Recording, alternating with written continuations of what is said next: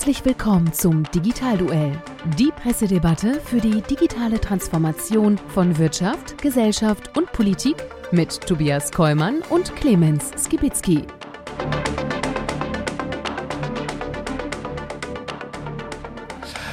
Hallo und herzlich willkommen einmal mehr zum Digitalduell, unser Pressedebatte rund um das Thema digitale Transformation in Wirtschaft, Gesellschaft und Politik. Mein Name ist Tobias Kollmann und ich darf euch wie immer ganz recht herzlich begrüßen und das mache ich nicht alleine, denn wie immer jetzt auch mal wieder live, real und ja. in Farbe bei mir hier in unserem Podcast-Van, mein kongenialer Partner. Clemens Kibitzki, endlich mal nicht mehr nur zugeschaltet. Wahnsinn, wir haben es geschafft, ne? Aber du bist heute so strahlend, bei dem das Wetter ist schlecht draußen, hast du gesagt, musst du mehr Dynamik ausstrahlen. Ich lasse mich einfach von äußeren Einflüssen nicht beeinflussen, um da an der Stelle nicht okay. meine gute Laune mir verderben zu lassen. Und äh, ehrlich gesagt, ist draußen äh, so ein Wetter, dann ist es ja hier drin umso schöner und kuscheliger, oder? Das stimmt absolut. Also ich meine, ja, hier haben wir, hier haben wir auch vor einem Jahr angefangen, ne, glaube ich. So ist es. Ja. Äh, und an der Stelle äh, der Hinweis für alle, die jetzt meinen, warum wir äh, während der Pandemie an der Stelle hier äh, trotzdem so eng zusammensitzen, dann muss man eben an der Stelle sagen, dass wir hier eben auch alle zusätzlich auch nochmal einen Schnelltest gemacht haben heute. Und ähm,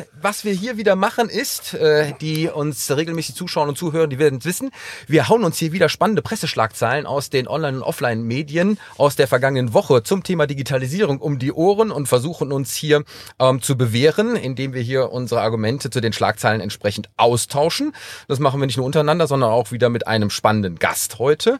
Und das Ganze wird diesmal die Kalenderwoche 46 betreffen in 2021 und es ist damit die 31. Folge vom Digitalduell. Boah, wir sind, wir sind immer noch da. Wahnsinn. Wir sind immer noch da und äh, du hast es gerade eben schon angesprochen, wir sind jetzt fast seit einem Jahr da und deswegen dürfen wir es an der Stelle, glaube ich, schon ankündigen. Da machen wir ein Special. Da machen wir ein Special.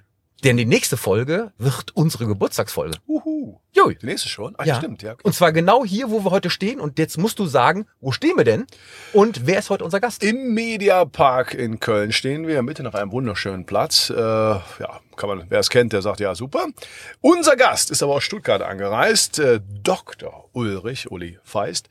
Er ist äh, Chief Technology Officer von Cognizant in der Dachregion. Ähm, ja, Cognizant kümmert sich um digitale Transformation von Unternehmen und allen gesellschaftlichen Bereichen, könnte man sagen. Und und ist ja auch unser netter Sponsor. Genau. Wir haben also sozusagen ein Familientreffen. Ja. Und da sind wir ganz besonders äh, äh, erfreut drüber. Und äh, bevor wir aber wie immer richtig einsteigen, immer kurz mal unser Rückblick auf das, was äh, diese Woche passiert ist und wir schon mal so ein bisschen in der Sendung hatten, aber wir natürlich beobachten wollen, wie sich das fortgesetzt hat. Und da habe ich was aus dem Handelsblatt äh, gefunden, 18.11. Es gibt was aus den Koalitionsgesprächen zum Thema Digitalisierung. Ach, habe ich gelesen. Ja, äh, die äh. ersten Infos sickern durch und jetzt haltet euch fest, äh, Überschrift ist 15 Milliarden Euro für die Digitalisierung. Und da habe ich zunächst mal gesagt, oh nein, bitte nicht schon wieder Ankündigungen von irgendwelchen ja. Budgets, ohne zu wissen, wie man sie umsetzt. ähm, aber äh, man liest hier in der äh, entsprechenden Artikel, ähm, die Digitalexperten von SPD, Grünen und FDP, Klammer auf, wer ist denn das eigentlich, äh, bei den Koalitionsgesprächen, man weiß es nicht ganz genau, möchten jetzt ähm, 10 Milliarden Euro jährlich in die Hand nehmen, um Schlüsseltechnologien zu stärken. 2,5 Milliarden Euro sind jährlich vorgesehen, um den Glasfaserausbau voranzutreiben. Rund eine Milliarde Euro pro Jahr äh, für Investitionen ähm, für das Onlinezugangsgesetz und damit die Digitalisierung der Verwaltung. Da habe ich mich gefragt, eine Milliarde pro Jahr bei den Aufgaben, die wir dort haben, könnte ein bisschen knapp sein, aber wie dem auch sei. Und äh, natürlich will man auch der eigenen Bahn etwas Gutes tun und möchte hier investieren in den Mobilfunkausbau, ähm, damit man eben äh, auf den Fahrten von A nach B auch immer gut versorgt ist. Daneben gibt es noch ein paar kleinere Projekte, Achtung, kleinere Projekte, unter anderem Förderung von digitalen Startups in der Spätphasenfinanzierung. Als ich das gelesen habe, habe ich mir irgendwie gedacht, ähm, wenn das die Ergebnisse sind, die mhm. wir dann wirklich hier ähm, in einem Koalitionsvertrag erwarten dürfen, dann wird uns das nicht besonders weiterbringen. Nein, da können wir uns ja nachher wahrscheinlich noch mit dem Uli und Robert halten über künstliche Intelligenz oder keine Ahnung, was wir noch alles da haben. Ich frage mich nur mal echt, eh, hoffentlich wirklich nicht nur wieder Geld bereitstellen und sich fragen, wieso wird es eigentlich nicht abgerufen? Ja. Weil wir die Strukturen nicht haben, die das abrufen ja. können, die die Anträge bearbeiten können und, und, und. Ja. Also ich hoffe, ey, bitte, diesmal bitte nicht noch einmal. Aber hoffentlich haben sie gelernt, echt. Ich äh, bin mir nicht ganz sicher, ehrlich gesagt, weil es werden wieder nur Töpfe aufgemacht, es werden nicht Strukturen geschaffen, es werden keine intelligenten Umsetzungskonzepte präsentiert. Vielleicht sind es aber auch wirklich so erst die ersten Tröpfchen, ja, ja, genau. die hier ähm, an Informationen uns erreichen. Vielleicht ist das ja am Ende total toll. Uli, hast du da in irgendeiner Art und Weise eine Hoffnung, dass es so sein wird? Bin hin und her gerissen, ganz ehrlich. Ja, Also, sag ha- mir. Hallo, hallo erstmal äh, hier in der Runde. Ähm, bin absolut hin und her gerissen. Viele von den Themen übrigens, ähm, Corporate Venturing, Venture Capital Bereitstellung durch den Staat begleiten uns ja eigentlich schon sehr viel länger. Genau. Ähm, das sind ja eigentlich Evergreens, ja. Also wenn wir draufschauen, die Venture Capital Branche kommt eigentlich aus den 70ern aus den USA zu uns äh, rüber geschwappt. Deswegen fragt man sich, warum beschäftigt man sich hier erst 50 Jahre später damit? Und vor allen Dingen, welche inhaltliche Idee verfolgt man dahinter? Was, was mir sehr gut gefallen hat als andere Schlagzeile in diesen Tagen war, was die äh, Stadt Mainz plant, äh, wiederum mit den Biontech-Milliarden äh, zu machen. Ähm, da steckt ja eine inhaltliche Vision dahinter, nämlich daraus dann einen Biotech-Park in Mainz zu rezufinanzieren aus den Gewerbesteuereinnahmen und äh, daraus wiederum die genannten Strukturen zu schaffen. Nur, sowas würde man sich ja äh, von Koalitionsverhandlungen beziehungsweise einer kommenden Bundesregierung erhoffen, dass sie irgendwie Schwerpunkte setzt und sagt, ähm, bei Quantentechnologie wollen wir vorne dran sein, bei AI wollen wir in folgenden äh, Technologieclustern Gas geben. Gibt's auch zum Teil im Forschungsumfeld, aber gerade der, die, das Zusammenspiel zwischen Forschung und Aufbau von Unternehmensstrukturen, da ist sicherlich noch einiges an Aufholbedarf. Wir werden das weiter verfolgen. Wie gesagt, es sind so die ersten Hinweise in der Hoffnung, dass sich das an der Stelle hoffentlich noch etwas konkretisiert. Ähm, Und wir gehen weiter in dem Rückblick, denn aus den E-Commerce News habe ich was zu unserem Thema aus der letzten Woche gefunden. Ähm, Du wirst dich erinnern, lieber Clemens, da hatten wir äh, Datenanalyse und datengetriebene Geschäftsentscheidungen in Unternehmen. Und äh, hier die Schlagzeile vom 17. November ähm, sagt, dass eine äh, Datenanalyse die Unternehmen sehr viel Zeit und Geld kostet und tatsächlich im ähm, Durchschnitt 44 Prozent der Zeit bei den entsprechenden Akteuren aufgewendet werden müssen, um überhaupt mal Datenpipelines, Data Lakes, Warehouses und Datenbanken aufzubauen, damit man überhaupt auswerten kann. So, und dann äh, gibt es äh, zwar irgendwie eine Datengrundlage, aber, und das sagt diese Studie auch, die hier zitiert wird, 71 Prozent der Befragten gaben an, dass die Manager ihre Geschäftsentscheidungen auf Grundlagen immer noch von veralteten oder fehlerhaften Daten treffen. Und da würde ich mal sagen, so kommt nichts Gutes dabei heraus, Haben oder? wir, haben wir immer so gemacht, ne? Naja, an der Stelle äh, äh, äh, wirklich spannend, ähm, dass äh, an der Stelle Daten immer noch so ein bisschen äh, äh, Fremdobjekt sind. Auch Wundert das, uns, glaube ich, leider nicht. Ne? Auch das werden wir weiter verfolgen. Uli. Ich glaube, dass es falsch rum gedacht ist, wenn man erstmal denkt, okay, ich baue die nächsten zwei Jahre erstmal mein Data Lake auf, dann habe ich mal alle Daten gesammelt, die man so sammeln könnte und dann überlege ich mir, was ich mit den Daten machen könnte. Ich glaube, man muss sehr viel stärker aus dem ähm, Nutzerfrontend rausdenken und sich überlegen, welche Entscheidung will ich eigentlich treffen, welche Daten brauche ich dafür und, und nicht umgekehrt. Ja. Genau. Ja, so ist das. Und es sollte vor allen Dingen kontinuierlich dann auch direkt einer Auswertung unterzogen werden, um spannende Fragen zu stellen und nicht erstmal äh, an der Stelle sich das Ganze nur blockieren, indem man erstmal versucht, die ganzen Daten zusammenzuführen. Ähm, das ist natürlich notwendig, aber eben nicht hinreichend für den Erfolg. Äh, und äh, in dem Moment, wo man zumindest schon mal die ersten Daten hat, sollte man auch an der anderen Stelle ähm, loslegen, um sich das anzuschauen. Und ähm, den letzten Rückblick habe ich vom 15.11. nochmal aus dem Handelsblatt. Und äh, du weißt, lieber Clemens, ähm, wir machen ja immer mal wieder so das Thema äh, Regierungen und Staat gegen große Internetplattformen. Und ähm, jetzt habe ich an der Stelle wirklich schmunzeln müssen, denn es werden ja jetzt große Kaliber aufgesetzt äh, von der Europäischen Union gegenüber den Digitalkonzernen, insbesondere aus den USA, mit dem Digital Markets Act. Und ähm, da sollte man eben an der Stelle die großen Tech-Konzerne ähm, dann auch vorschreiben dürfen, dass sie eben nicht mehr einzelne Produkte bevorzugt anzeigen dürfen, wie beispielsweise bei Amazon, die eben nicht mehr Amazon eigene Produkte an der Stelle nach oben ranken dürfen. Und auch wer beispielsweise ein Handy äh, von Apple hat, der darf auch andere Apps an der Kontrolle von Apple vorbei sich auf dieses Handy installieren, um einfach diese Vormachtstellung zu brechen. So, und jetzt kommt die Schlagzeile. Deutsche Digitalpioniere fürchten um ihr Wachstum. Jetzt haben nämlich die ersten festgestellt, dass da alles das, was an Regelungen mit Zielgröße amerikanische Großkonzerne gemacht wird, durchaus den einen oder anderen Großen in Europa jetzt auch auf die Füße fallen könnte. Und da wird insbesondere äh, auch Zalando hier herangeführt, die jetzt äh, Angst haben, dass sie im Hinblick auf die dort festgesetzten Grenzen mit unter diesen ähm, Act fallen und deswegen auch dort nicht mehr ähm, die von ihnen verkauften Produkte ähm, prominent präsentieren dürfen gegenüber Produkten von anderen Dienstleistern auf ihrer Plattform. Und da sage ich mal, immer wieder auch achten, wenn man solche Regelungen macht, ja, dass man an der Stelle schaut, auf wen man schießt und äh, wen man nicht da ein bisschen mittrifft. Die haben immer wieder das gleiche Problem. Wir denken halt, äh, ja, also die Regulierung dieser Plattformökonomie ist einfach extrem schwer und wir denken da mit einfachen Mitteln, ja, gut gemeint, gut, ist eben nicht gut gemacht, wie so oft in der Regulierung. Und das Problem ist hier, das ist ja mit der DSGVO genauso, dass wir hinter denen, die das Feld schon bestellt haben, die Türen zumachen und für, für die eigene schwerer machen. Das hat ja da auch keine. Es ist immer wieder das gleiche Schema, es ist aber zu wenig durchdacht, es ist nicht ja. genug Kompetenz da und ach. Naja, ich finde es ja auf jeden Fall spannend, dass ja versucht wird, sozusagen rechtlich gegen eine bestimmte Gruppe ja, ja zu schießen und gleichzeitig alle anderen, die man aber selber in dem Feld hat, äh, zu schützen oder wettbewerbsfähig zu machen. Und da frage ich mich, was wird die Gegenreaktion sein, äh, insbesondere aus den USA, weil äh, wenn das so einseitig ist, ähm, dann wird das an der Stelle ja nicht ohne Reaktion bleiben. Wobei ich muss dazu sagen, bei der, bei, also bei dem Beispiel bei Google, ich meine, Suchmaschine ist schon ein bisschen was anderes für mich äh, als eine als äh, als Amazon, weil wenn ich bei Amazon, ich kann ja auch woanders einkaufen. Bei Google hat aber so eine hohe Marktanteil, da würde ich auch die Fälle anders sehen, muss ich sagen. Aber gut, ist jetzt Schwer ein zu Detail. differenzieren. Ja, genau. Ne? Aber äh, ich, ist spannend, dass jetzt aus Europa äh, die ersten kommen, die sagen, pass mal auf, was ihr da so macht, könnte auch für uns ein Problem werden. Auch das äh, werden wir uns äh, weiter anschauen. So, Männer, und das war der Rückblick. Und äh, bevor wir jetzt sozusagen so richtig ins Digitalduell einsteigen, freuen wir uns heute natürlich ganz besonders, ah. unseren Sponsor zu präsentieren, wenn wir schon einen Vertreter auch aus diesem Unternehmen bei uns zu Gast haben und sagen, herzlichen Dank für die Unterstützung. Das Digitalduell wird Ihnen präsentiert von Cognizant ist Ihr Partner für funktionale Sicherheit in digitalen Automatisierungsprozessen. Seit 25 Jahren unterstützt Cognizant weltweit Firmen aller Branchen mit seinem globalen Netzwerk an Expertinnen und Experten. Deutschlandweit bieten wir unseren Kundinnen und Kunden IT- und Beratungsleistungen und stellen ihnen unser gesamtes Technologie-Know-how zur Verfügung. Dabei liefert Cognizant datengetriebene Ökosysteme für zukunftsfähige Geschäftsmodelle, die den Menschen immer in den Fokus stellen.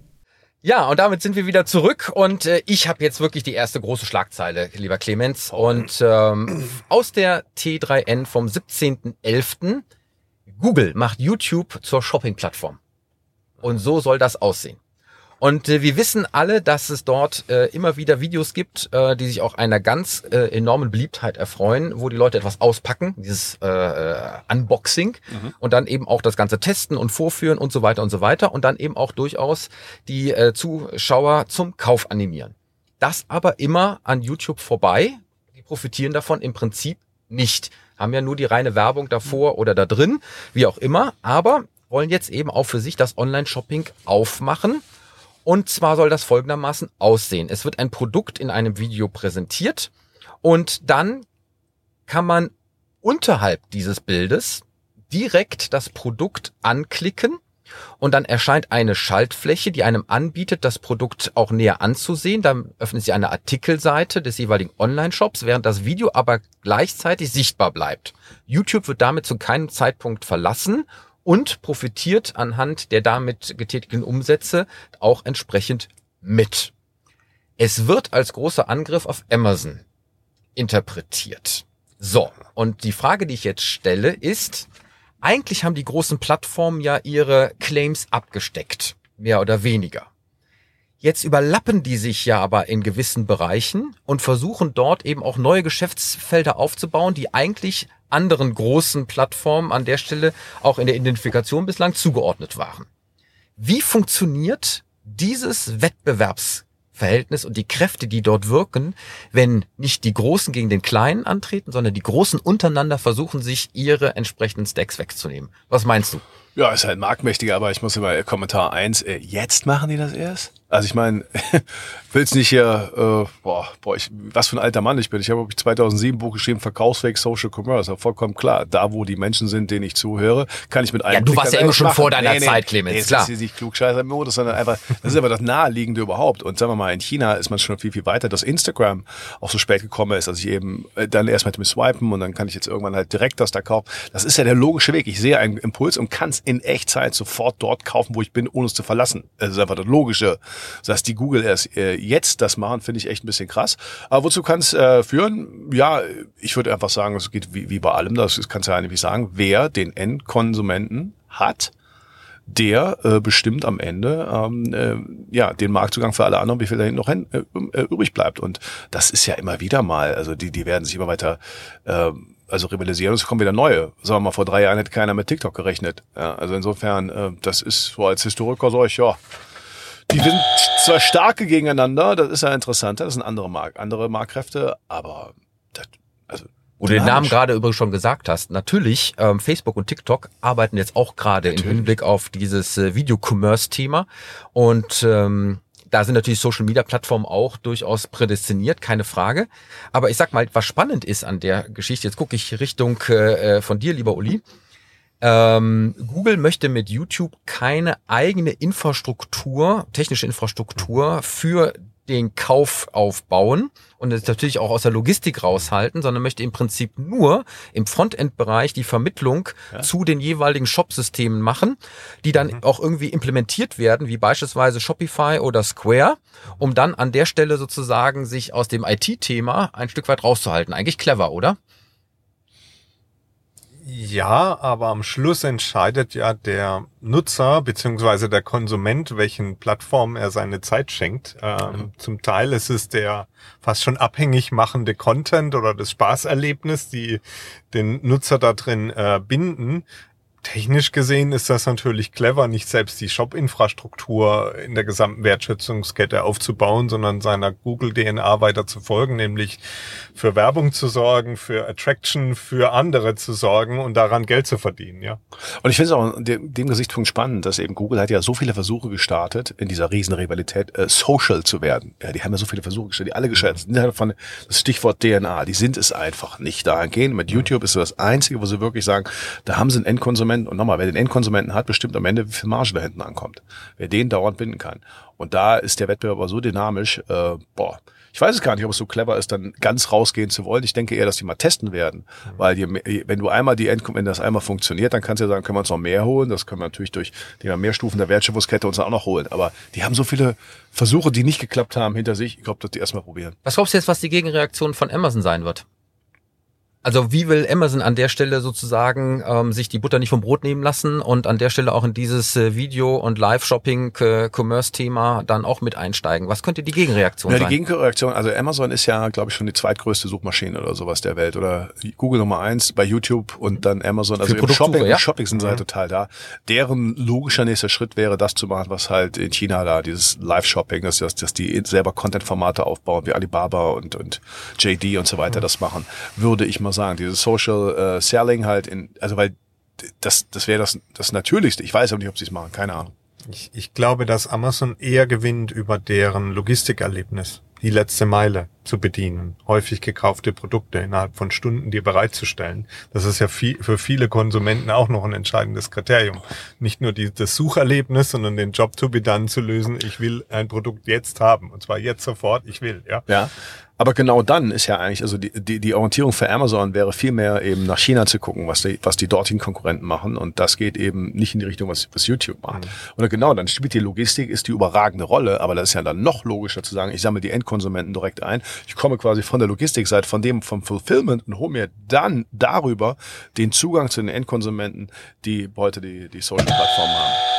Gegenmeinung, ähm, mhm. weil wenn ich im Frontend die Nachfrage einsammle, kann ich ja auch entscheiden, über welche Logistiksysteme sie abgewickelt würden. Ob das dann Amazon sein wird, ja. ist eine andere Frage. Wenn vorne sozusagen ein Impuls über ein YouTube-Video passiert, dann in ein Shopify-System geht und von dort aus direkt äh, zu äh, UPS oder DHL, wo ist ja, dann noch Amazon? Uli hat recht, aber das ist ja einfach, wer den Standard gesetzt hat. Und ich sag mal so, also mhm. jeder weiß doch irgendwie, ja, Amazon ist das billigste, weiß, aber das klappt mit einer hohen Wahrscheinlichkeit. Mhm wie auch immer sie es machen. Also bevor ich da mal ja, woanders hat man immer wieder Erlebnisse, es dauert halt länger, bei Amazon passiert das halt selten gefühlt. Vielleicht ist es auch eine Illusion.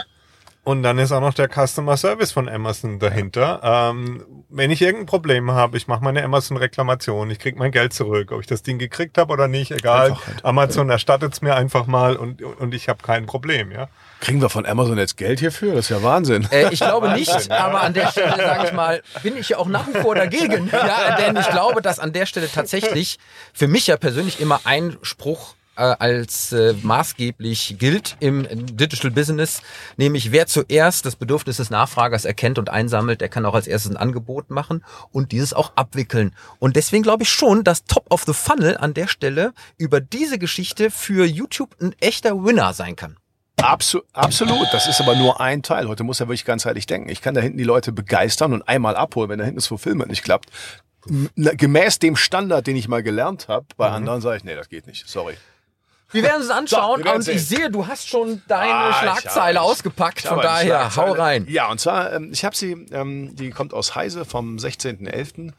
Ähm, sie referiert ein bisschen auf das, das, das äh, Thema, was wir schon mal hatten in den letzten äh, Wochen, diese Whistleblower-Geschichte bei YouTube, äh, bei Facebook, dass die halt wissen und die Jugendlichen und so weiter. Jetzt gibt es eine Studie, in äh, Deutschland, USA und Frankreich, die sich damals untersucht hat, äh, die sich das mal angeschaut hat, bei den 16 bis äh, 24-Jährigen. Und ich muss sagen, ich bin schon ein bisschen, äh, komme ein bisschen ins Nachdenken und bin ein bisschen ich will nicht sagen schockiert über die Zahlen. Ich gebe dir, dir mal einfach so, stell dir mal Fragen dazu. In Deutschland geben wie viel Prozent der Befragten an, schon einmal eigene Beiträge gelöscht zu haben, nur weil sie nicht genug Likes bekommen? Oh. Hm nach dem Motto, ich möchte nicht signalisieren, dass ich nicht relevant bin, sozusagen. Ja, hat keiner geliked, dann muss das wieder weg. Ähm, oh, ich würde mal sagen 80 Prozent. Nee, 40. In den USA so wenig. Ich find's, was, echt? Ah, hast du das denn schon mal gemacht? Ja, habe ich gemacht. Okay. okay. Ah, okay. Habe ich gesagt, okay, das scheint wohl offensichtlich überhaupt niemand zu interessieren, dann ja, muss es auch nicht aber, stehen bleiben. Ach, das steht aber da, dann da, dann lässt es Gott doch dazu. Jeder hat doch schon mal einen Witz gebracht, über den keiner gelacht hat. Nee, an der Stelle Vorsicht, weil äh, da gibt's ja diese Ratio-Zahlen, zum Beispiel bei Twitter, wie viele Follower du hast, mit wie vielen Posts du gemacht hast und äh, inwieweit da sozusagen auch die Likes äh, in Hinblick auf die Relevanz und Reichweite ge äh, getroffen wurden. Deswegen macht es manchmal Sinn, Achtung, Tipp für euch da draußen, ein paar alte Tweets äh, durchaus äh, zu löschen, um äh, diese Ratio für dich positiver Vielleicht zu gestalten. Vielleicht bin ich hier einfach zu uneitel, man sieht ja auch unseren Klamotten, aber nee. Aber gut, äh, ja, du hast recht. Ich meine, du bist, du bist ja dann wahrscheinlich repräsentativ. Wie viel der Befragten aus Deutschland gaben an, Follower gekauft zu haben? Oh, das wird sich wahrscheinlich nicht so viel trauen, das wirklich zuzugeben. Ich glaube, das ist äh, die die Dunkelziffer ist ja deutlich höher. Da würde ich mal sagen, oh, wenn nur 40 angegeben haben, etwas zu löschen, dann werden vielleicht nur so 20 Prozent es angegeben haben. Ja, 25 Prozent. In den USA naja, sogar 33 Prozent. Also ich meine, dieses Beispiel, das sind die unter 25-Jährigen. Ne? Also sie kaufen sich die Aufmerksamkeit. Sie, also ich finde es halt wirklich Wahnsinn, weil in, im unterm Strich kam halt raus, äh, den direkten Einfluss auf ihr Selbstbewusstsein gaben an, 93 Prozent der Deutschen durch Social Media zu haben. Wow. Und das finde ich schon sagen, finde ich sagen, wow. Wahnsinn. Äh, was sagst du dazu? Also ist das viel, wenig? Ich find's. Das finde ich erschreckend viel. Und zwar äh, nach dem Motto, sag mir, wie viel Voller du hast und ich sag dir, wer du bist, ja. Genau das. Ich meine, sag mal so, wir müssen ja, wir sind soziale Wesen. Also wir ordnen, wir leben immer von der, das war bei Menschen immer so, wir leben von dem Zugehörigkeitsgefühl, der Positionierung innerhalb einer sozialen Gruppe und so weiter. Das, deswegen, das, das Grundphänomen ist ja nicht neu und äh, die Orientierung an anderen und also zeig mir, was für Klam Markenklamotten du trägst auf der Party und welche mit welchen Büchern du dich positionierst und mit wem du auf die Party kommst. Also das war ja immer schon wichtig. Aber diesen Einfluss jetzt hier, das ist natürlich echt ein Next Level. Ja, aber wenn das tatsächlich so ist, wir hatten ja beim letzten Mal auch diese ZDF ARD äh, mhm. äh, Online-Studie, dass ja auch immer mehr Zeit in diesen Netzwerken verbracht wird. Wenn dem aber so ist, dann ist es ja auch an der Stelle nur logisch, ja, meinen Stellenwert in den Medien, wo ich auch viel Zeit verbringe, an der Stelle auch selbst zu reflektieren. Mhm. Was, was, was, was meint ihr, was können wir dagegen tun? Oder weil wir, wir können ja, wir dagegen, also ich meine, wenn 93 Prozent sagen, das hat äh, direkten Einfluss auf mein Selbstbewusstsein, dann müssen wir doch vielleicht, können wir, finden wir Wege, das irgendwie umzudrehen, das Positive zu drehen, weil das ist ja Wahnsinn wenn sie vor allem, wenn ich nehme an, die meisten werden sich schlecht fühlen, weil sie immer dieses inszenierte Leben von anderen sehen. Ja, das ist ja auch einer der Vorwürfe, die wir immer haben äh, gegenüber den sozialen Netzwerken, oder? Ich meine, äh, ja, aber das werden wir nicht ab, das werden wir nicht ja. abstellen. Wie ist das mit deinen Kindern, ähm, die ja wahrscheinlich auch in diesen Netzwerken unterwegs sind? Äh, kriegst du da irgendwie als Familienvater so Feedbacks mit oder auch äh, durchaus kontroverse Diskussionen nach dem Motto, da werden Bilder erzeugt, wie man sein soll, ähm, das mag ich nicht, das will ich nicht oder dem muss ich hinterhergehen oder wie auch immer? Gut, meine Tochter ist jetzt zwölf, die ist natürlich schon eine eifrige WhatsApp-Nutzerin, die schaut sich jetzt noch weniger in, in Facebook aktuell um, vielleicht ist sie da spät dran, ich habe keine Ahnung. Wird wahrscheinlich eher TikTok werden. Mhm. Wahrscheinlich eher TikTok, äh, TikTok werden, wahrscheinlich ist Facebook äh, eher für unsere Generation. Ich mache mir eher Gedanken im Sinne von, welches Selbstbild wird dort produziert, dem sie dann äh, Folge leisten möchte oder, oder kann. Im Moment mit zwölf, sechste Klasse ist das alles noch harmlos. Da sind es eher Realthemen, die sie, die sie umtreiben, äh, im Positiven wie im Negativen, ja. Aber fällt euch irgendwas ein? Ich meine, also nochmal, das Thema ist ja nicht neu. Man hat dann früher gesagt, bei den Magermodels und so, das ist alles schlechte Vorbilder, also zu unseren Zeiten, als wir in dem Alter waren. Also das Thema ist ja nicht neu. Fällt uns irgendwas ein, diese Macht vielleicht umzudrehen? Ähm, ich glaube nur, dass da hilft, mit den Kindern gemeinsam sich die Sachen anzuschauen und gemeinsam zu diskutieren, was da für Bilder erzeugt wird, was damit zum Ausdruck kommt, ähm, warum das an der Stelle ähm, gemacht wird, wie es gemacht wird, warum das Inszenierung ist, mit welchen Zielen. Ich glaube, dass da nur offene Gespräche und gemeinsamer Medium, äh, Medienkonsum ja, ähm, vielleicht an der Stelle helfen würde. Plus natürlich der Aufbau, und das hatten wir auch schon öfters mal von allgemein digitalen Kompetenzen, ja, äh, was es heißt, in, in digitalen Medien unterwegs zu sein. Also was denen, das Einzige, was ja den Plattformen eingefallen ist, und ich finde es ein bisschen, äh, ja, ich habe zuerst ein bisschen drüber ge- gelächelt, aber 58 Prozent der Befragten sagten, dass die Funktion Likes ausblenden bei Instagram und Facebook ihre Angst vor dem Posten verringert hat. Also dass die geringere Transparenz dazu geführt hat. Ich habe so ein bisschen damals gesagt, ich finde das ein bisschen, ja, äh, also rumdoktern am Symptom, anstatt an die Ursachen zu gehen. Aber wenn es funktioniert, dann mag das ja sein. Hatten wir nicht mal irgendwann in der Sendung diese neue Social-Media-Plattform, wo du gar nicht selber einstellen kannst, sondern wo Freunde von dir einstellen müssen? Du hast prophezeit, das wird ein Riesending und ich habe gesagt, das wird gar nichts. Aber okay. dann Hab werden ich das? Ja, du hast. Ja, Das werden wir noch mal das- nachhören. Das ist ja alles dokumentiert. Das werden wir nochmal nachhören. Aber vielleicht noch zu abschließen mit einer Sache. Ich glaube, das ist so genau die, die Grundproblematik, die es schildert äh, bei, diesem, bei, diesem, bei diesem Thema. Ja. Also in der Studie kam auch raus, 70 Prozent der Befragten gaben an, aufgrund von übermäßiger Weitergabe persönlicher Daten in den sozialen Medien besorgt zu sein. Dennoch überwiegt bei vielen der Wunsch nach Ruhm. 77 Prozent wären bereit, um berühmt zu werden, Informationen in den Netzwerken preiszugeben, die Aufschluss über Identität geben. Ja, ich meine, also dann sind wir da wahrscheinlich bei einem unlösbaren Problem, oder? Also, Ja, das scheint nach ein dem Dilemma Motto, zu sein. Ja, ist total schrecklich. Aber wenn der Deal stimmt, ich dafür berühmt werde, dann tue ich dafür, dann ist mir, dann äh, sagen mehr Leute als das. das Naja, ich sag mal, äh, unabhängig von digitalen Medien, auch davor haben schon viele Leute etwas getan, um bekannt und berühmt zu werden, wo ich mal sage, da ist das Medium nicht entscheidend gewesen, aber das, was man getan hat, war äh, äh, ja. Laut Andy Wall war das doch, jeder hat 15 Minuten von Ruhm in seinem Leben und Social Media hat das Thema halt verlagert. Jeder kann das erarbeiten, wenn er den Deal dafür hat, dass er andere findet, die den dafür anschauen. Nee, ich glaube, der, der, das Zitat geht ein Stückchen anders. Ähm, das mit Warhol stimmt. Ähm, jeder hat die Chance, für 15 Minuten im Leben berühmt zu werden. Heute schaffst du es mit nur einem Tweet Ja, exakt das. und deutlich schneller, vielleicht. Gut, also ich glaube, das Thema ist, ich finde es wirklich gesellschaftspolitisch sehr, sehr, wie immer, schwierig. Auch da einfache, blöde Maßnahmen zu sagen, ey, finde ich doof. Und müssen wir regulieren, wird, glaube ich, nicht helfen. Ich glaube, es wird nur über die Medienkompetenz gehen. Aber eigentlich haben wir das Problem ja früher auch nicht gelöst bekommen. Übrigens, äh, wo wir gerade Twitter ansprechen, äh, die Schlagzeile habe ich auch fast dabei gehabt. Ähm, es gab eine große Studie in dieser Woche, wo man festgestellt hat, dass nur 25 Prozent der US-Twitter-User auch tatsächlich selber posten. So, Bot oder die anderen oder haben Nein, äh, tatsächlich ähm, nur 25 Prozent der Twitter, also aktiven Twitter-Nutzer, und zwar jetzt nicht Bots, sondern wirklich so. Twitter-Nutzer, ähm, sorgen für den gesamten Content. Der Rest, 75 Prozent, guckt nur zu Ja, das ist aber und doch- lässt sich an der Stelle Oh. berieseln. Ja, Moment, aber du als alter Hase in der Thematik kennst doch noch die sogar vor dem Social Web noch die 90-9-1-Regel. Äh, Also Ja. es war, es war noch nie anders. Alle Studien haben ja Ja. gezeigt, dass immer nur ein Bruchteil der Leute entweder viel oder regelmäßig Content erstellt in sozialen, seit wir das messen. Das ist äh, völlig normale Quote.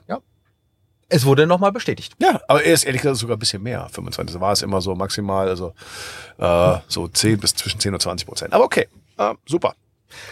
Wir werden das weiter beobachten. Ähm, ich denke mal, es wird uns auf alle Fälle begleiten, weil ähm, die Frage, was, Das geht nicht mehr weg. was soziale Netzwerke mit uns tun und äh, ähm, in allen Bereichen, das ähm, ja, wird ein Dauerthema bleiben, ganz sicher.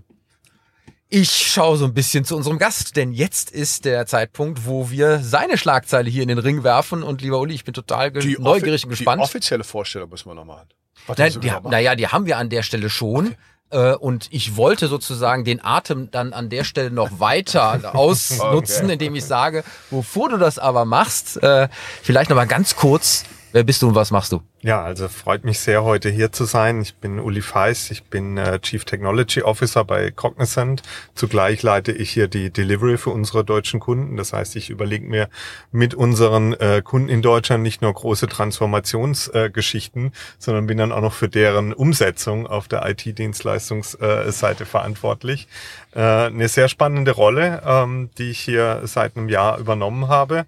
Und äh, ja, heute freue ich mich, äh, mit euch als sehr digitales, datengetriebenes Unternehmen meine Schlagzeile zu, zu teilen. Und spontan, wie wir sind, habe ich hier die Schlagzeile aus der Zeit künstliche Intelligenz, Chance oder Jobkiller äh, mitgebracht, die eine äh, Übersicht darüber geben. Roboter und intelligente Software übernehmen immer mehr Aufgaben, die früher nur der Menschen äh, machen konnte. Was bedeutet das für den Arbeitsmarkt, für die eigene Rolle? Ja? Ähm, wenn ich so auf Kunden, Stakeholder drauf schaue, welche CXOs äh, meiner Kunden könnten durch einen Roboter übernommen werden. Ich denke, gerade im Bereich Finance und Controlling könnte ich mir schon vorstellen, dass man viele Analysetätigkeiten bis hin zu proaktiven Entscheidungen äh, verwandeln kann.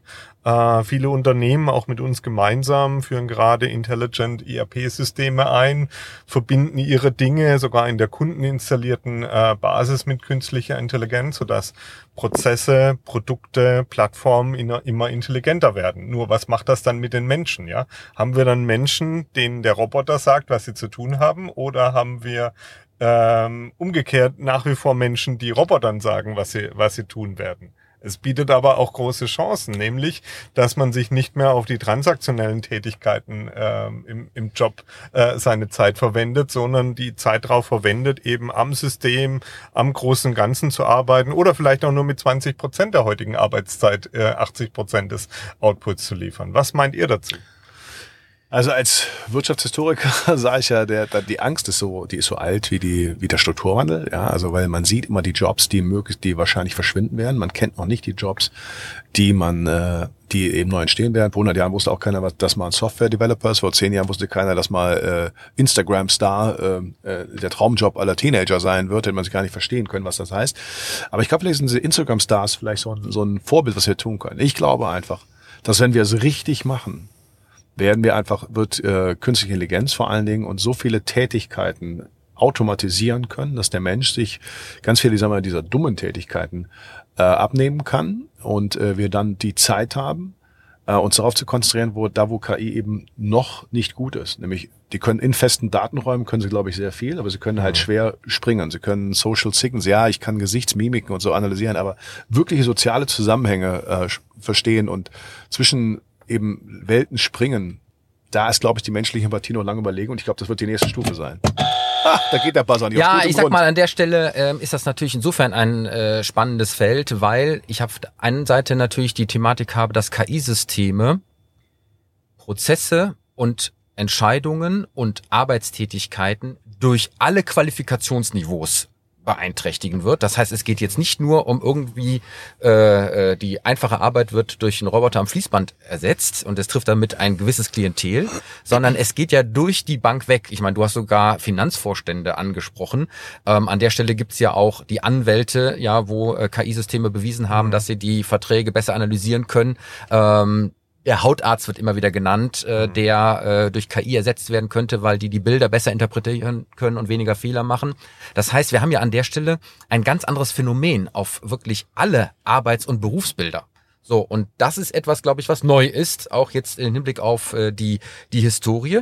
Das ist das eine. Und dann ist die andere Frage natürlich, ähm, auf welcher Basis finden sozusagen diese Entscheidungen und Ersetzungen statt? Ja, nämlich ähm, im Hinblick auf Maschinen, die trainiert werden, Leute mhm. zu entlasten. Das ist ja immer so die Vision, das entlastet mich und ich kann dann mhm. wertschöpfende Aufgaben in meinem Tätigkeitsfall mhm. machen. Oder werde ich eben tatsächlich komplett ersetzt. Also klassischerweise Der Busfahrer, der in Zukunft nicht mehr gebraucht wird, weil das Ding mit KI gesteuert autonom von A nach B fährt. So, das heißt, wir haben ja an der Stelle ganz, ganz viele Phänomene.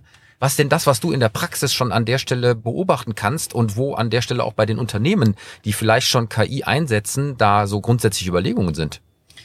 Ich meine, an der Kundenschnittstelle passiert ungeheim, ungemein viel. Ja, also welcher Konsument hat denn noch Lust, in einer ähm, Telefonwarteschlange zu warten, bis der ja. Service-Mitarbeiter denn verfügbar ist. Dort äh, kann man individuelle äh, Fragen bereits schon früh beantworten, muss gar nicht mehr anrufen, kann über Chatbots äh, vieles machen. Das sind Themen, die sehr offensichtlich sind. Ich glaube, es geht aber noch äh, sehr viel tiefer. Welche Entscheidungen im Unternehmen können auch automatisch getroffen werden? Wie beispielsweise Reisekostenabrechnung. Ja? Kleines Feld eigentlich von der Personalstärke dahinter, aber eigentlich auch trivial, weil man den Menschen beobachten kann, wie Entscheidungen von so einem Sachbearbeiter getroffen werden, äh, welche Daten vorliegen müssen und dann kann man dort sehr viel automatisieren und das ist ja nur ein kleiner Ausschnitt äh, aus dem ganzen Buchhaltungskontext, wo ich äh, daran glaube, dass ähm, die heutigen Buchhalter ähm, in Zukunft ganz, ganz andere Tätigkeiten einnehmen werden und auch zum Teil schon eingenommen haben. Man kann das aber im Unternehmenskontext noch noch beliebig weiterspinnen im Sinne von Shared Services. Macht es nicht Sinn, alle möglichen ähm, Finanzbuchhaltungs Controlling-Themen, IT-Service-Themen, HR-Service-Themen zu bündeln in einem Shared Service und durch eine entsprechende Automatisierung, aber auch eine, eine Bündelung global in Niedriglohnländer zu unterstützen. Bei uns, bei Cognizant, ist das Teil des Geschäftsmodells, unsere Kunden dort mit Ende-zu-Ende Managed Services zu unterstützen. Das sehen wir auch im Markt tatsächlich äh, passieren. Für viele Unternehmen ist es aber nach wie vor noch eine lange Reise, dorthin zu kommen. Aber aber was sagt ihr den Leuten, die auf der Arbeitnehmerseite schlicht und ergreifend Angst haben? Dass wenn so alles Dinge eingeführt werden, sie letztendlich mit ihrem Job nicht mehr so in Zukunft benötigt werden. Ist dann nicht die Argumentation zu sagen, ja, aber wenn man diese Dinge tut, dann wird derjenige entlastet für andere Sachen und äh, wertschöpfende Maßnahmen und so weiter.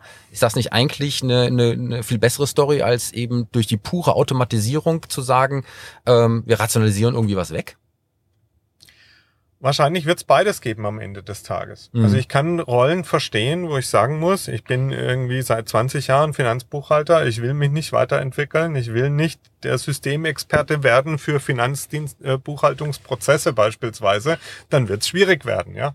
Ähm, das kann man, kann man einfach nicht drum rumreden, ja. Das, ähm, äh, auf der anderen Seite glaube ich, dass diese Entlastung äh, nicht von heute auf morgen kommen wird, sondern dass sich nach wie vor Spezialisten gefragt werden, äh, gefragt sind, die sich dann um all die tricky Spezialfälle kümmern oder die die Systeme testen.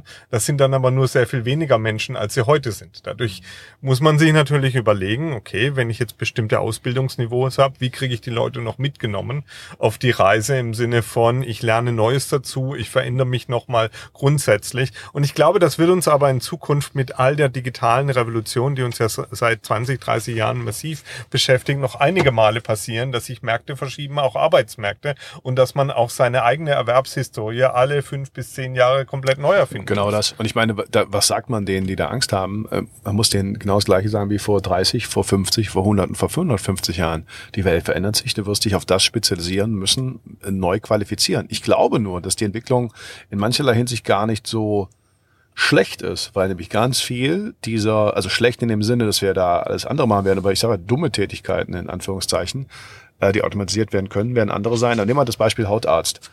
Ja, ich natürlich, ich will doch, dass die KI, die kann das besser.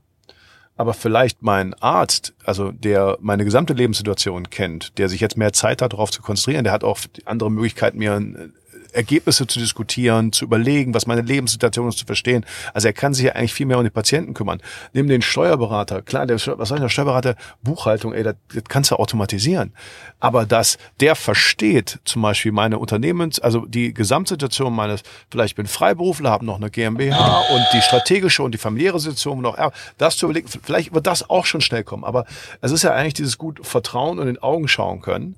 Ähm, und ich glaube, darauf werden, dafür, darauf werden wir uns spezialisieren müssen. Wer das nicht schafft, diese Fähigkeit, oder dem Beispiel, ey, also will ich mein, werde ich mein, mein, meine Tochter in einen Roboterkindergarten geben? Nein. Also. Wie? Sowas. Ja, ich nicht. Also ich glaube, dass wir da eben schon anders aufs Leben vorbereiten. Da werden auch menschliche Tätigkeiten sein. Genauso mit Pflegekräften. Ich meine, das ist ja weitaus mehr als eine Tätigkeit zu erledigen. Das heißt, wir müssen da ein bisschen ganzheitlicher denken, aber äh, das war auch nie anders. Uli, du hattest den Knopf gedrückt. Ja. Du hast das Ja, Wort. ich wollte noch mal zu kurz zu diesem Hautarzt äh, zurückkommen. Ich glaube, dass die KI ermöglichen kann, dass man sehr viel leichteren Zugang zu medizinischer Beratung äh, bekommt.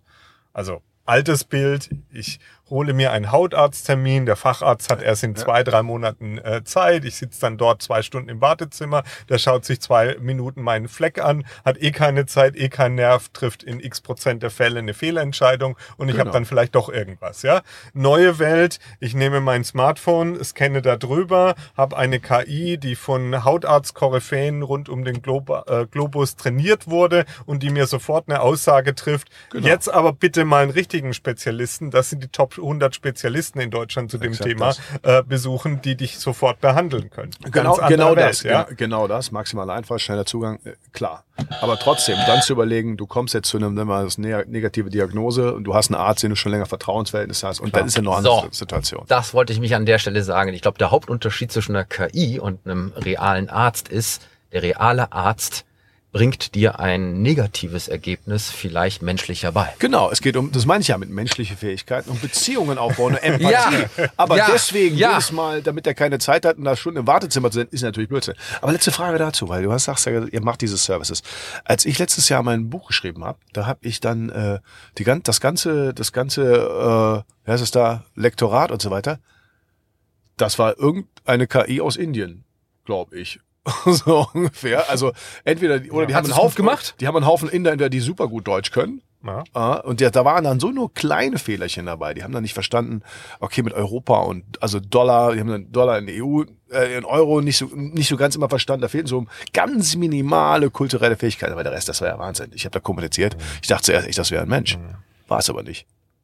Glaube ich. Männer, ich muss dieses Thema an der Stelle äh, abwürgen, weil ich ja auch noch eine Schlagzeile hier mitgebracht habe für unseren Gast, was aber unmittelbar daran anschließt. Denn jetzt haben wir ja über die Unternehmen, und ich möchte wieder auf die Unternehmensebene, also weg von den Ärzten hin zu den Unternehmen zurück und habe bei IT Daily ähm, am 17. November folgende Schlagzeile entdeckt. Vielen Unternehmen mangelt es immer noch an IT-Kompetenz.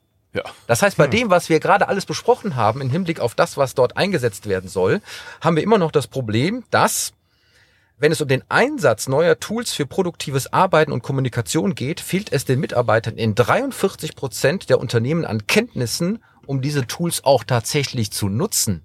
So.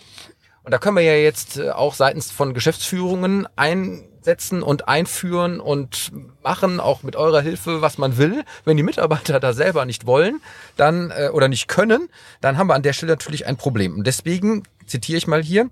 Es ist entscheidend, dass wir immer noch den Menschen in den Mittelpunkt stehen, ihn zu motivieren und zu befähigen, auch die technischen Tools und Systeme tatsächlich zu nutzen. Und das ist eigentlich mit die größte Herausforderung der Digitalisierung. Würdest du da zustimmen? Ja, aber ich glaube, man muss genau diesen Mitarbeitern, diesen Menschen erklären, warum sie das tun sollen. Ja, man muss genau. ihnen den Purpose erklären. Und Genau. man muss ihnen niedrigschwellige Angebote machen hinsichtlich, warum sie welche Anwendung nutzen und welchen Vorteil das Unternehmen davon hat, welcher Vorteil der eigene Bereich innerhalb des Unternehmens äh, davon hat. Das ist manchmal nicht immer das äh, Gleiche und welchen Vorteil sie davon persönlich haben. Da haben wir dann wiederum zum Teil konträre Ansichten. Rationalisiert mich diese Anwendung zum Teil weg mit meinem Herrschaftswissen, was ich vielleicht in der Domäne habe. Das sind aber eher die Ausnahmefälle. Weil was mich immer wiederum wundert, ist, dass obwohl diese 43 Prozent hier im Raum stehen, diese selben Menschen haben sich in den letzten zehn Jahren ja auch an ein Smartphone gewöhnt, haben da 20 bis 50 Apps drauf, Genau das. erwarten im Unternehmen jetzt eine ähm, Amazon-like User Experience, die, die denen sie ja oft nicht äh, begegnen in B2B-Anwendungen, wo wir noch einiges an Nachholbedarf haben. Das bringt aber alles nichts, wenn eine Unternehmensleitung nicht erklären kann den Mitarbeitern, warum müsst ihr euch denn jetzt verändern, ja? Und durch dieses Verändern habe ich halt eine Verschiebung im Sinne von, was äh, muss ich können, aber auch was muss ich wollen in Zukunft.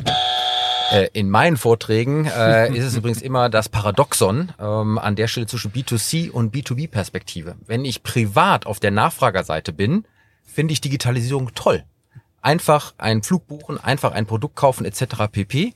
bin ich auf der B2B-Seite als Anbieter dessen, was äh, dort den Kunden gegenüber auch offeriert werden muss, da sperre ich mich dagegen, weil es an der Stelle mein bisheriges Verhalten ändert. Aber was ich an der Stelle mal sagen möchte, weil du den Begriff Purpose genannt hast, das ist ja einer der absoluten Knallerbegriffe im Moment. ähm, wenn ihr jetzt an der Stelle auch mit euren Kunden zusammenarbeitet ähm, und dann auch dort die entsprechenden Systeme äh, einführt. Du hattest ja eben, glaube ich, mal ganz kurz erwähnt, dass du nicht nur die Systeme an der Stelle verkaufst, sondern auch damit äh, äh, zuständig bist, dann die dort auch einzuführen. Ja. Mit wem machst du denn das, um auch gerade den Mitarbeitern das zu erklären? Also wer ist sozusagen dann dein äh, dein, dein Partner im Unternehmen, ähm, der mit dir gemeinsam dann versucht, diese Veränderungen herbeizuführen?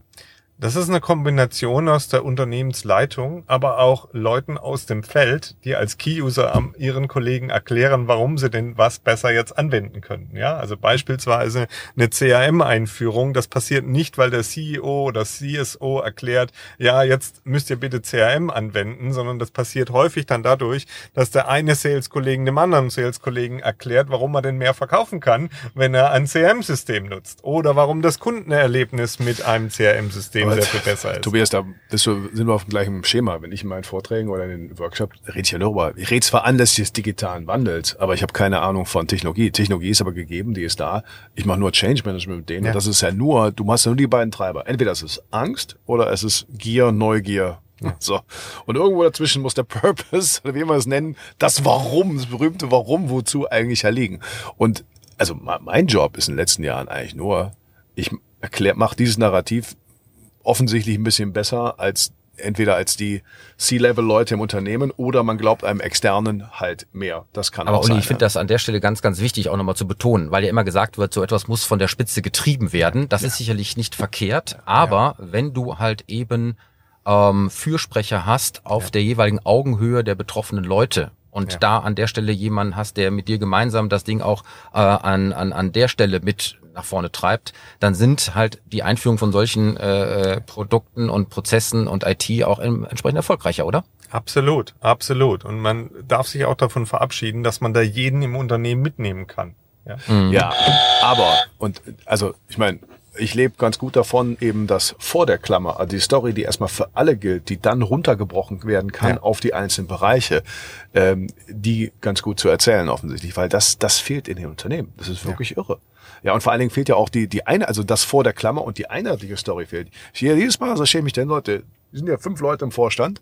Sie haben fünf, ich frage Sie, ich könnte Sie jetzt die drei nachfragen, ob das nach Purpose ist oder nach was Digitalisierung ist. Ich habe fünf verschiedene Meinungen. Das ist ja wie in der Bundesregierung haben wir auch gesagt. Ich meine, ich hoffe, dass die diesmal hingehen. Könnte ich noch erinnern, diesen schönen Digitalisierungsreport, Strategie der Bundesregierung, 276 Seiten, steht ja. nämlich einmal drin, was ist denn Digitalisierung und was ist digitaler Wandel. Da würde jede Bachelor-Thesis bei uns durchfallen, wenn der Definitionsteil fehlen würde. Es gibt übrigens noch eine andere Lösung, die auch hier in dem Artikel äh, erwähnt wird. Ähm, 31 Prozent stellen einfach digital affinere Führungskräfte ein.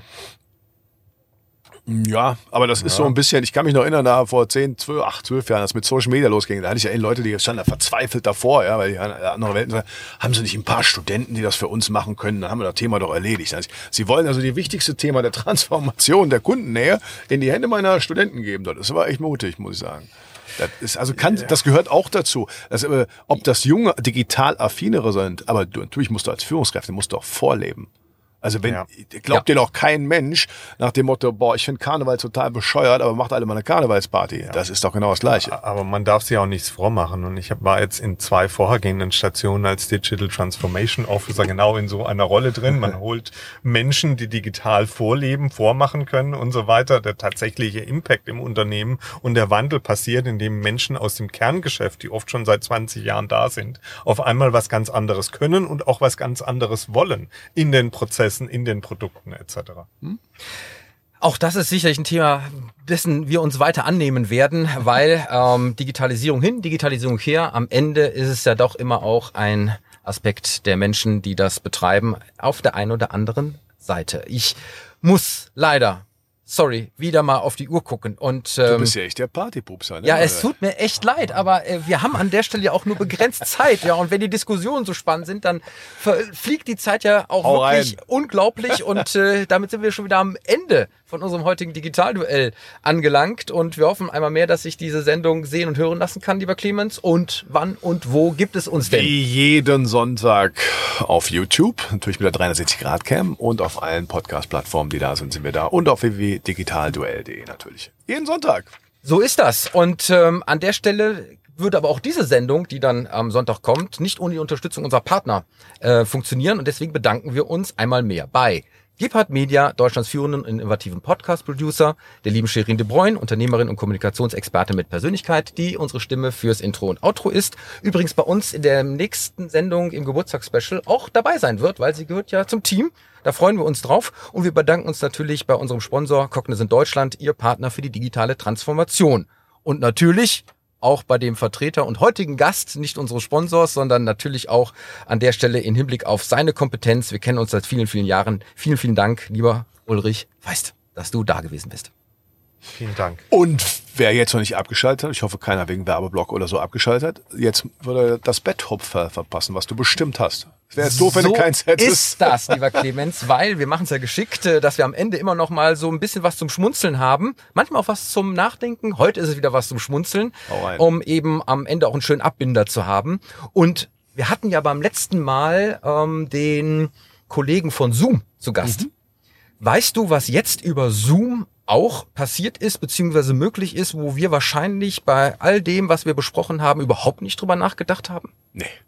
Wir, wir über etwas nicht nachgedacht. Ja, das Wahnsinn. soll kommen. Ja, pass auf.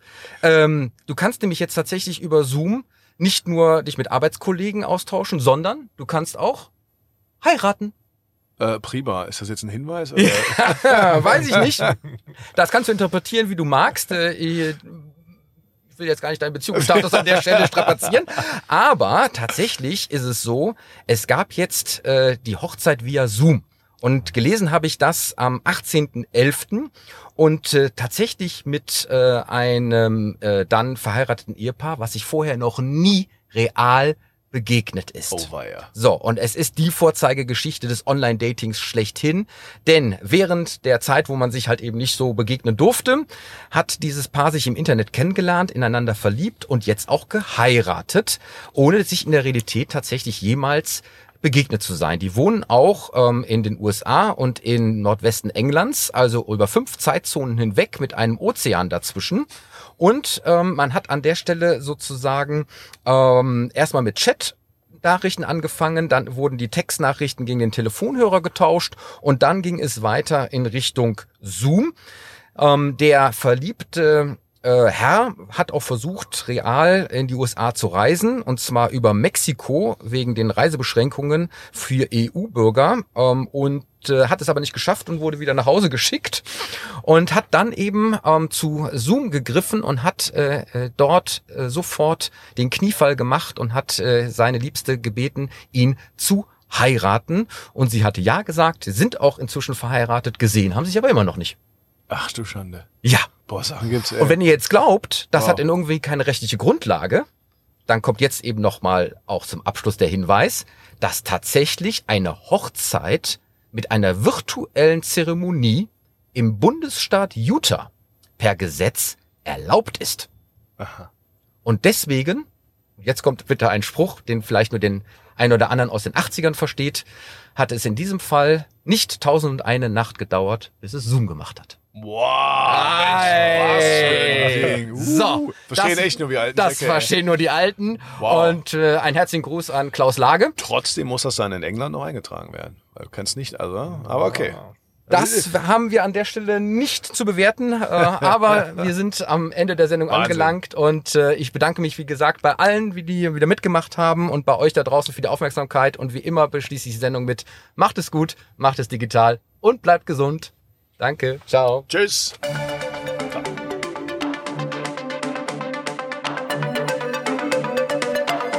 Das war das Digitalduell, die Pressedebatte für die digitale Transformation von Wirtschaft, Gesellschaft und Politik mit Tobias Kollmann und Clemens Skibitzky.